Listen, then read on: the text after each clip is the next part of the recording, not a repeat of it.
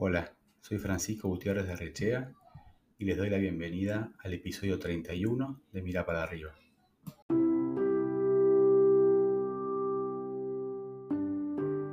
Nos ocupamos de tu negocio y del espacio en el cual éste se desarrolla.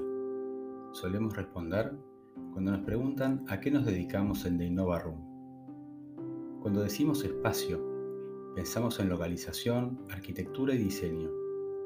También en inversión y tasa de retorno.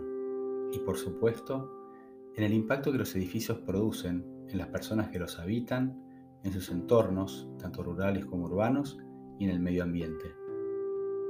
Nuestra formación como arquitectos, nuestra especialización en negocios y los más de 20 años trabajando en la industria de la hospitalidad nos obligan a conectar las potencialidades de un negocio con las condicionantes del real estate en el cual éste se desarrolla.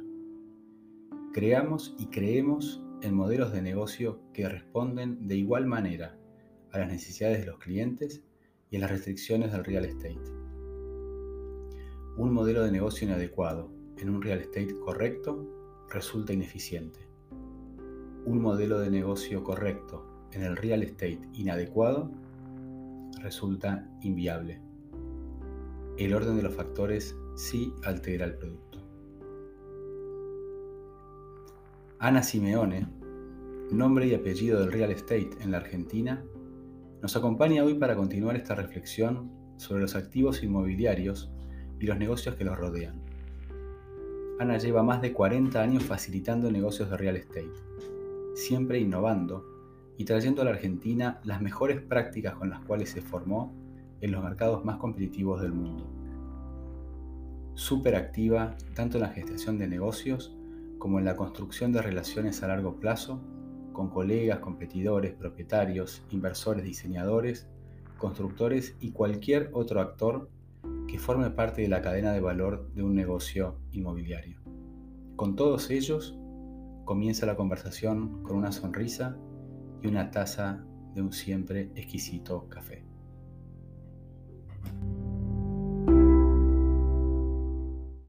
Ana Simeone, bienvenida a Mira para arriba.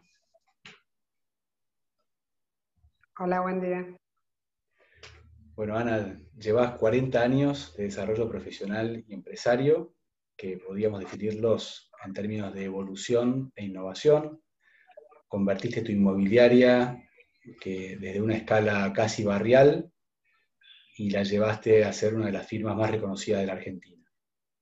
Además, como mujer te abriste paso en una industria que habitualmente está dominada por los varones.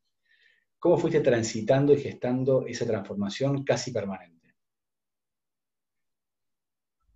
Bueno, Francisco, en principio fue algo casi, te diría, natural eh, de mi adolescencia. Yo a los 18 años ya estaba casada y tenía dos hijos y me encantaba lo que hacía mi padre, que era invertir en propiedades. Nunca tuvo inmobiliaria y ahí arrancó, digamos, arrancó una pasión por lo que eran los inmuebles y por la profesión.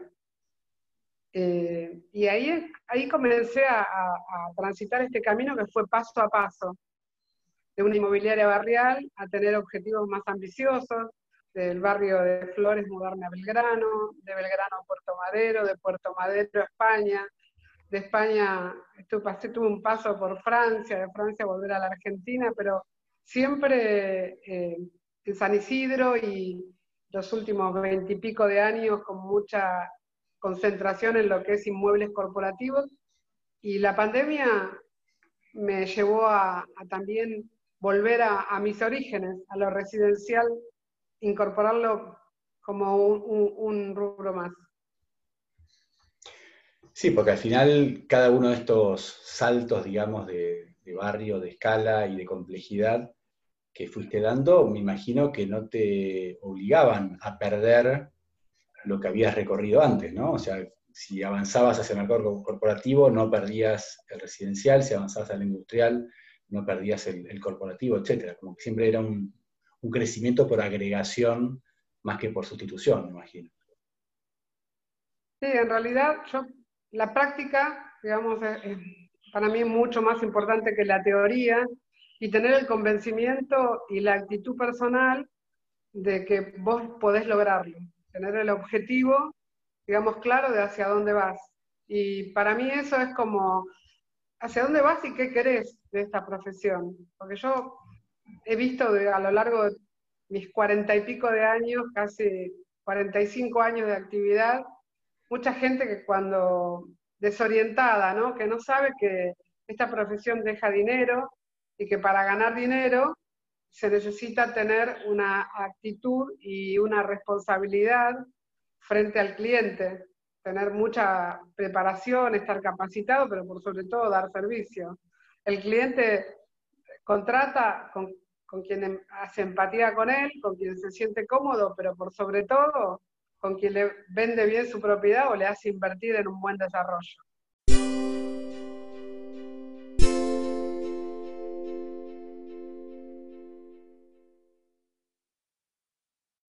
Entonces, tener claro que para ganar dinero, que es el principal objetivo para mí de cualquier empresa, porque para mí el dinero en una empresa es como el aire en la vida. Si vos no tenés aire, no respirás, no, no vivís, morís.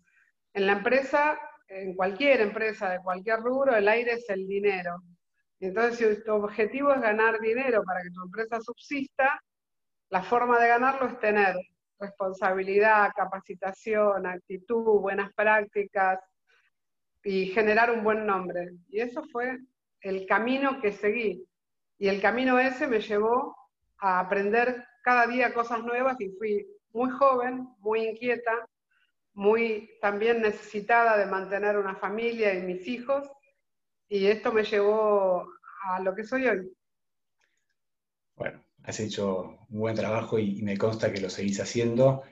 Eh, recién mencionaste que tus cambios de barrio incluyeron incluso el paso por Europa, tanto en España como, en Francia y en la ciudad de París.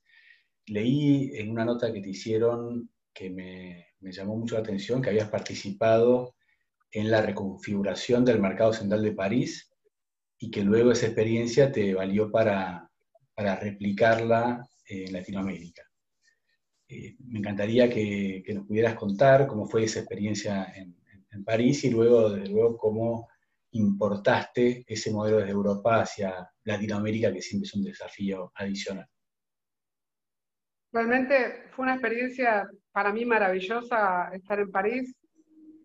Fue a través de un contacto que necesitaban reestructurar el mercado central de Argentina. Había un proyecto del gobierno de, reciclar el mercado central y el mercado central lo había construido el mercado central de París, el área de ingeniería del mercado central de París, que se llamaba Cemaris, el mercado central de París se llama Ganges, y viajé a Francia, digamos, me, asombró porque me capacitaron de una manera extraordinaria, me llevaron a conocer los principales centros de logística industriales, los puertos, Rotterdam, me quedé como, eh, digamos, este, maravillada y sorprendida de lo lejos que estábamos del mundo y de lo lejos que estaba la Argentina, respecto de que acá no había inmobiliarias enfocadas en lo industrial, y esa experiencia de conocer centros de logística, mercados centrales que hacían acopio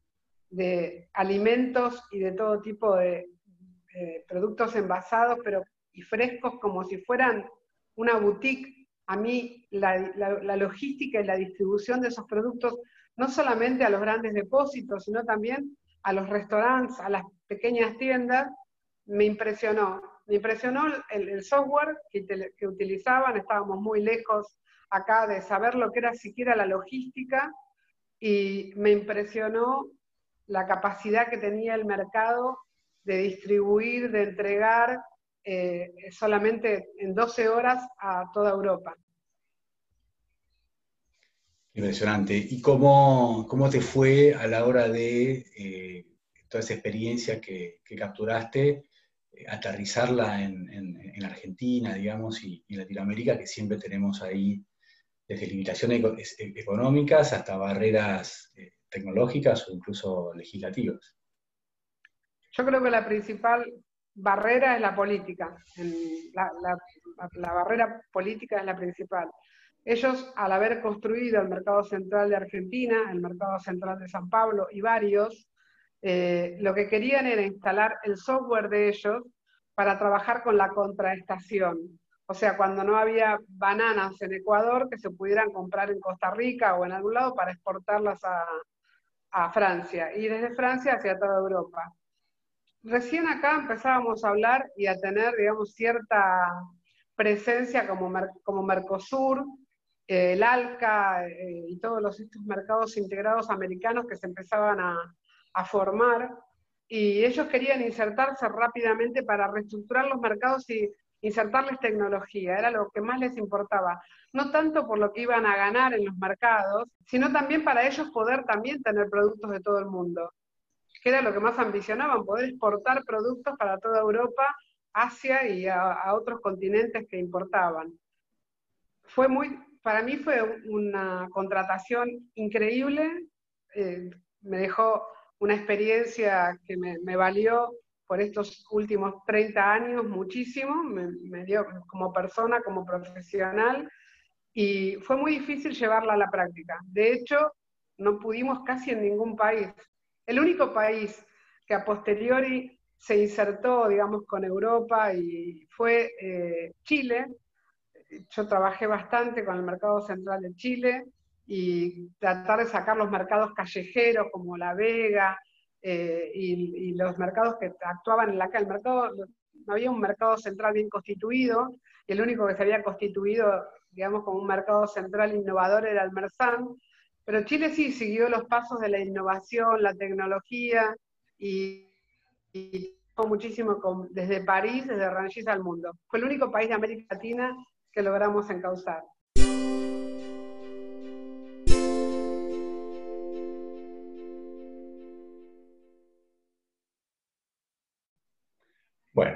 Menos conseguiste sembrar en, esta región todo ese aprendizaje tan valioso que, como describís, eh, tuviste la suerte de, absorber en, esa contratación. Uno, seguramente desde el desconocimiento, tiende a, vincular a la gestión inmobiliaria con, intermediación, con el cierre de las transacciones, pero está clarísimo que la cadena de valor es mucho más amplia, intervienen muchísimos actores, vos acabas de mencionar uno de ellos en proyectos de gran escala como es eh, la política, pero también hay otros que tienen que ver con los propietarios, los desarrolladores, los constructores, los diseñadores, eh, el sistema financiero que facilita los recursos para, el desarrollo y la, y la compra de real estate.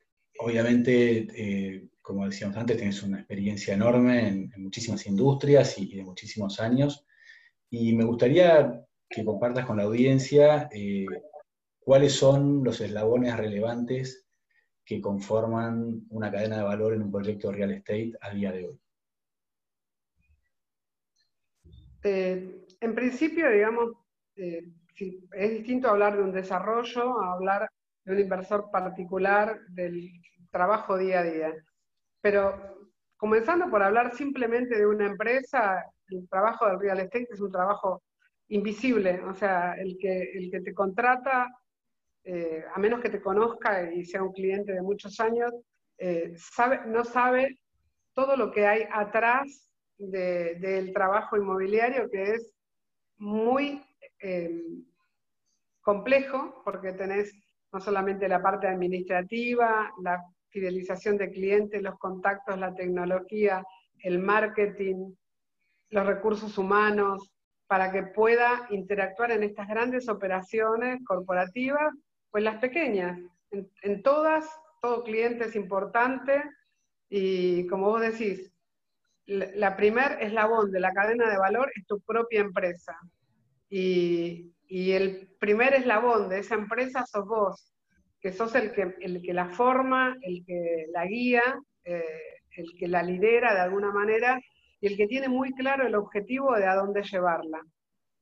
Yo tengo un capital humano importante, en principio basado en el respeto, en el compañerismo, en el conocimiento, en, en compartir, en compartir conocimiento, en compartir información, y, ahí es, digamos, la organización prolija y concienzuda de la documentación, de los papeles bien firmados, de los avisos bien redactados, utilizar toda la tecnología para que el producto hoy por hoy va cambiando día a día, ¿no? Aplicaciones que se graban en, en drones, también proyectos que se hacen en 3D para que las personas visiten los desarrollos o las propiedades como si estuvieran visitándolas eh, en el mismo inmueble, eh, y todas esas herramientas ir incorporándolas en tu empresa. A partir de que vos, eh, la empresa camina, que no es algo fácil, porque una inmobiliaria no factura,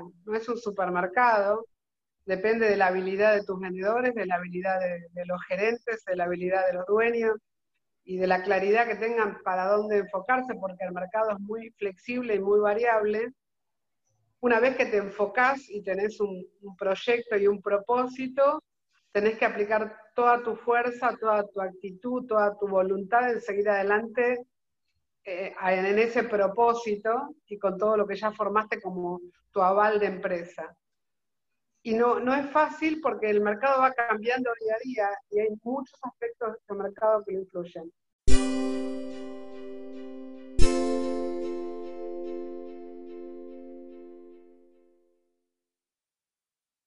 Estamos viviendo la peor crisis en la historia inmobiliaria y yo me siento una afortunada porque digo, a veces me siento que estoy respirando con una bombillita abajo del agua y de repente algo y surjo, sea, estas, estas ballenas que surgen de abajo del mar y dan vuelco del delfín.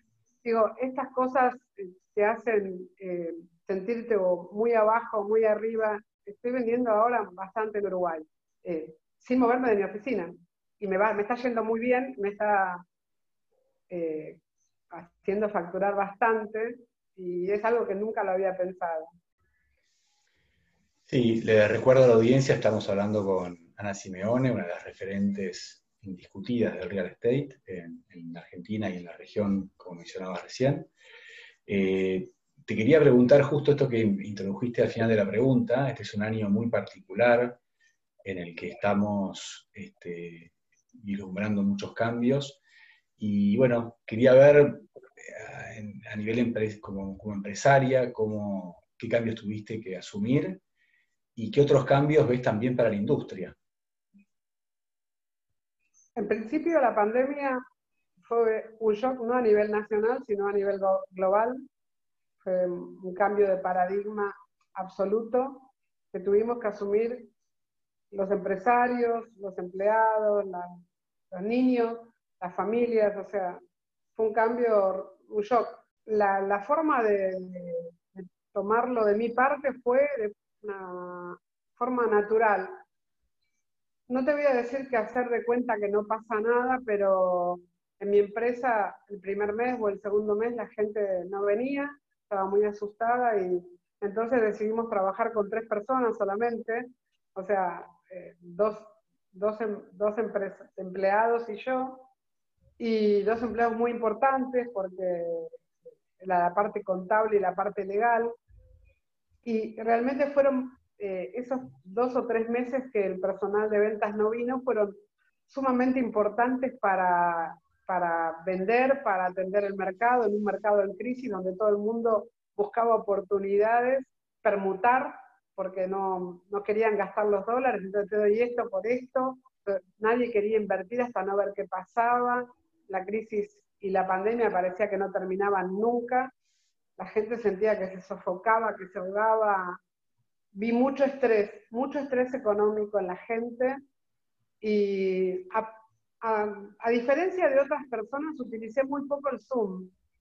Eh, tomé muchas medidas en mi empresa para, para tener, eh, digamos, aparatos de sanitización, luces UV, ozonizadores, tener distancias en las reuniones, las, reuniones al aire libre, y muchos clientes, muchos empresarios venían a las reuniones y la verdad que fueron muy fructíferas, éramos tres personas solas, pero empezamos a vender y empezamos a trabajar mucho cuando todo el mundo estaba adentro de sus casas.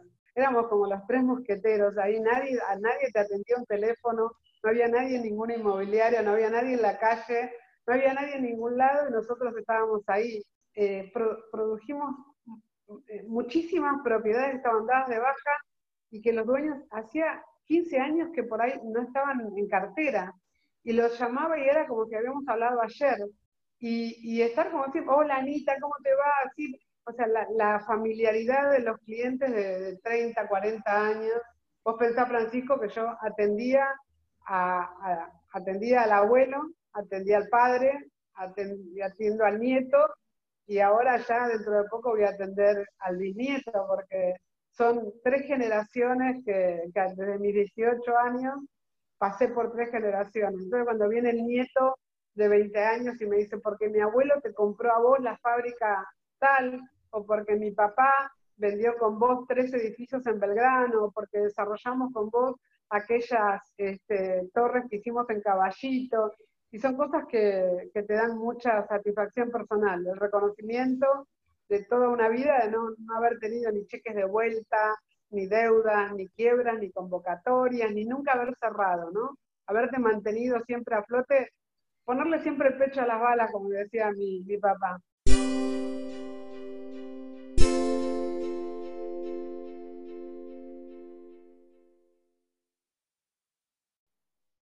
Eh, fue un ejemplo muy grande de mis padres, ¿no? el sacrificio, soy este, descendiente de inmigrantes y la verdad es que, como todo descendiente de inmigrantes, es un gran ejemplo, un gran ejemplo de mis padres, de trabajar duro. De hecho, yo trabajaba a los seis años. Los chicos se asombran, pero nosotros teníamos fábrica de churros y yo a los seis años estaba ahí en la fábrica trabajando con mis padres y era lo más común. Los niños trabajaban y ayudaban a sus padres a hacer todo.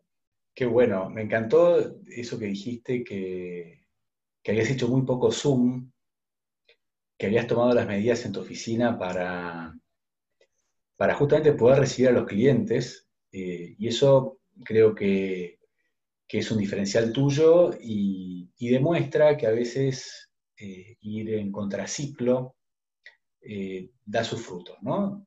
Yo creo que la, digitalización nos ha permitido a muchos profesionales poder expandir el alcance de nuestro trabajo, poder seguir operando eh, en otras, eh, más allá de las limitaciones de desplazamientos que teníamos.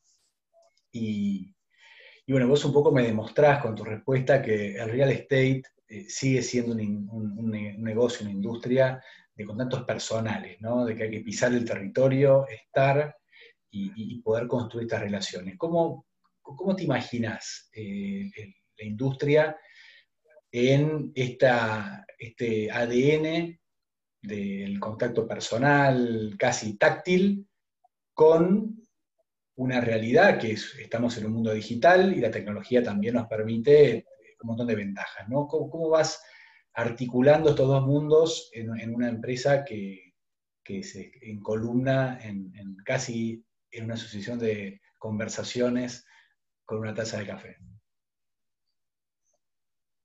En principio, los clientes están muy ansiosos porque es una crisis que nunca la Argentina vivió y están queriendo superarla. De todas maneras, es un momento de oportunidad de inversión interesante y conocer el mercado y poder asesorar a tus clientes eh, es, un, es, un, es, una gran, digamos, este, ayuda para poder concretar los negocios. En este momento se está construyendo la flexibilización del gobierno para las obras, la ley de hábitat que no se aprobó, pero que se va a aprobar, creemos, en poco tiempo, donde va a dar incentivos para la vivienda, y el tema de que los clientes están deseosos de resguardar su capital, invertir el dinero en, en ladrillos, que a la larga siempre resulta lo más rentable, es muy importante asesorarlos y conseguirles lo que ellos necesitan. Hay clientes que me dicen, me quiero ir ya, ya buscame algo, me quiero ir a, Estados Unidos, me quiero ir a Uruguay, vendeme todo.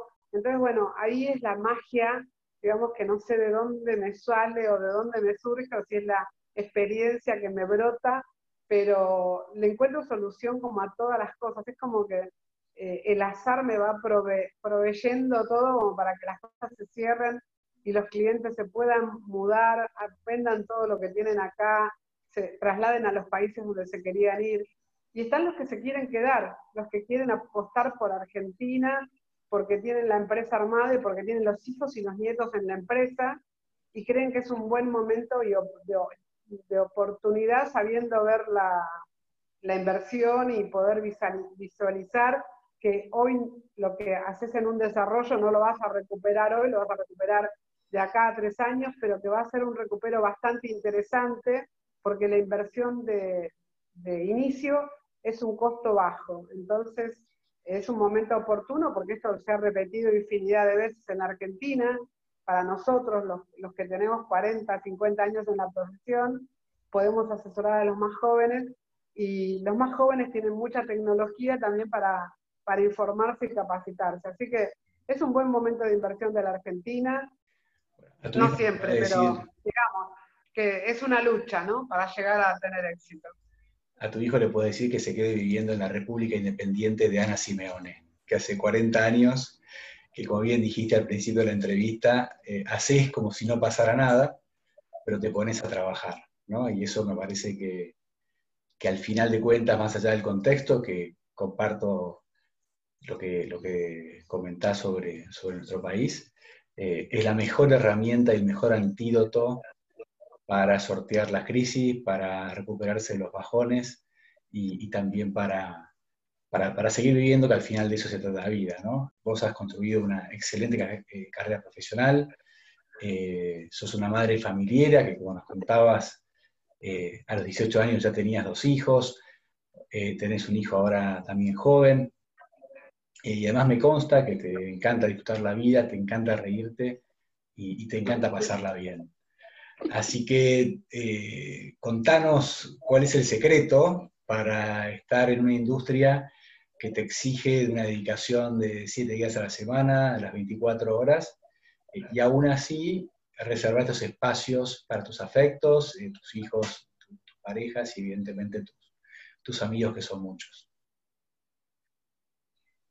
Siempre me gusta estar en positivo, digamos. Si hubiese una llavecita para prender y apagar, yo siempre estoy prendida, ¿no? Yo me levanto cada día y, me encanta mirar mi casa, mirar mi ropa, vestirme.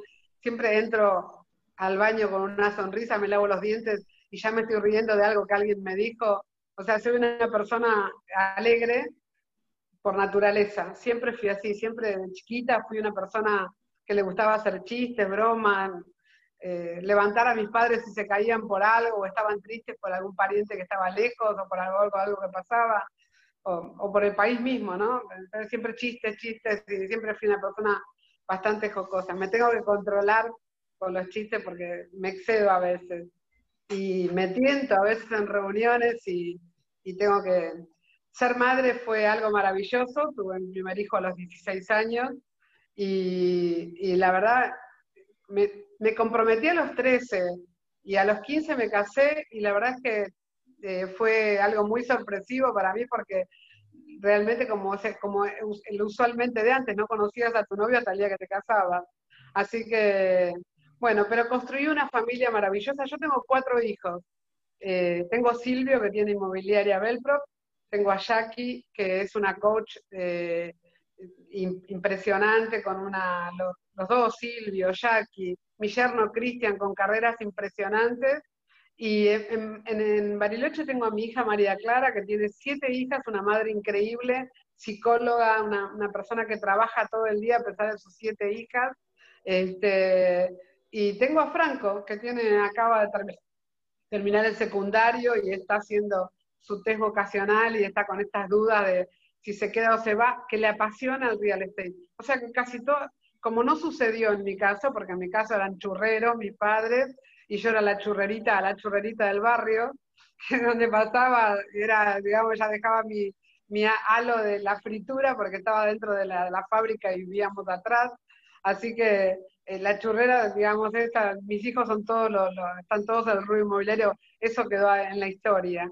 Y la verdad que yo siento mucho orgullo por mis padres, siento mucho orgullo por lo que hice por mis hijos, siento mucho orgullo por los hijos que tengo y por los nietos. Tengo 12 nietos maravillosos que no sabes lo que son. De todas las edades y de todos los, gustos y colores y, con personalidades que me impactan cada día porque te enseñan mucho. La juventud te enseña muchísimo. Y estoy muy orgullosa de lo que logré, muy orgullosa de la familia que tuve y trabajando paralelamente porque los tenía abajo del escritorio, porque amacaba los, los Moisés con, la, con, la, con el pie y, daba el pecho mientras este, hablaba por teléfono. Así que estoy muy orgullosa de todo lo que hice y de la enseñanza que les di. Son hombres y mujeres de bien y eso me da mucha, mucho placer y mucho orgullo.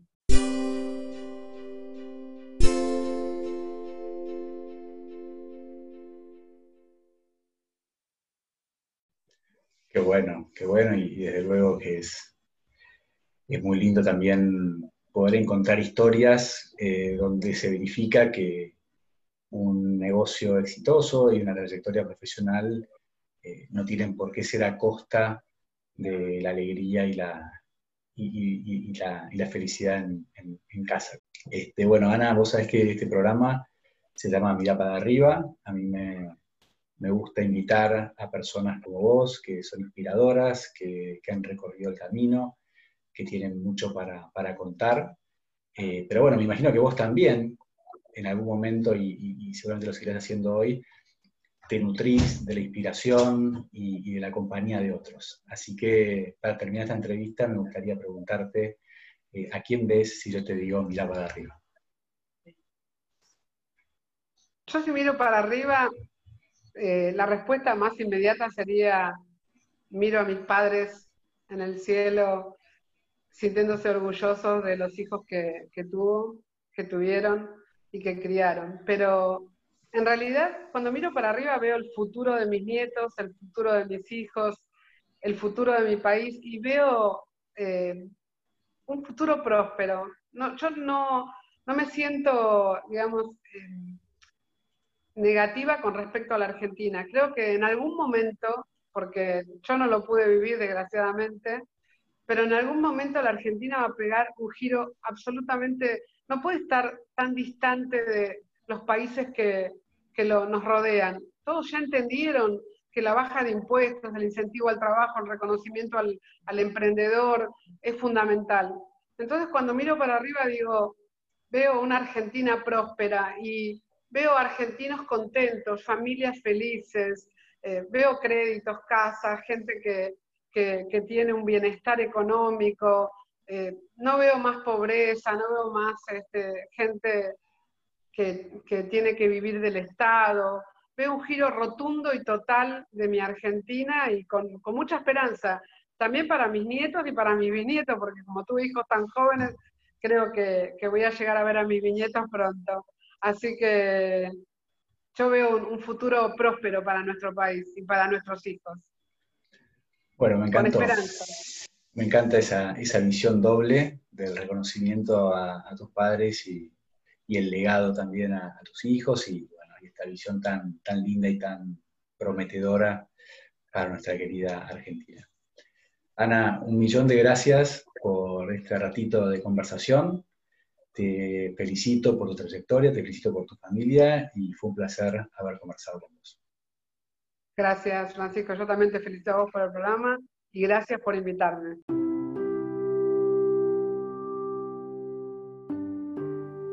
Me encantaría que la mirada experimentada de Ana, con sus 41 años de empresa, sobre el futuro de Argentina se haga pronto realidad que tengan un buen fin de semana y nos encontramos la semana que viene.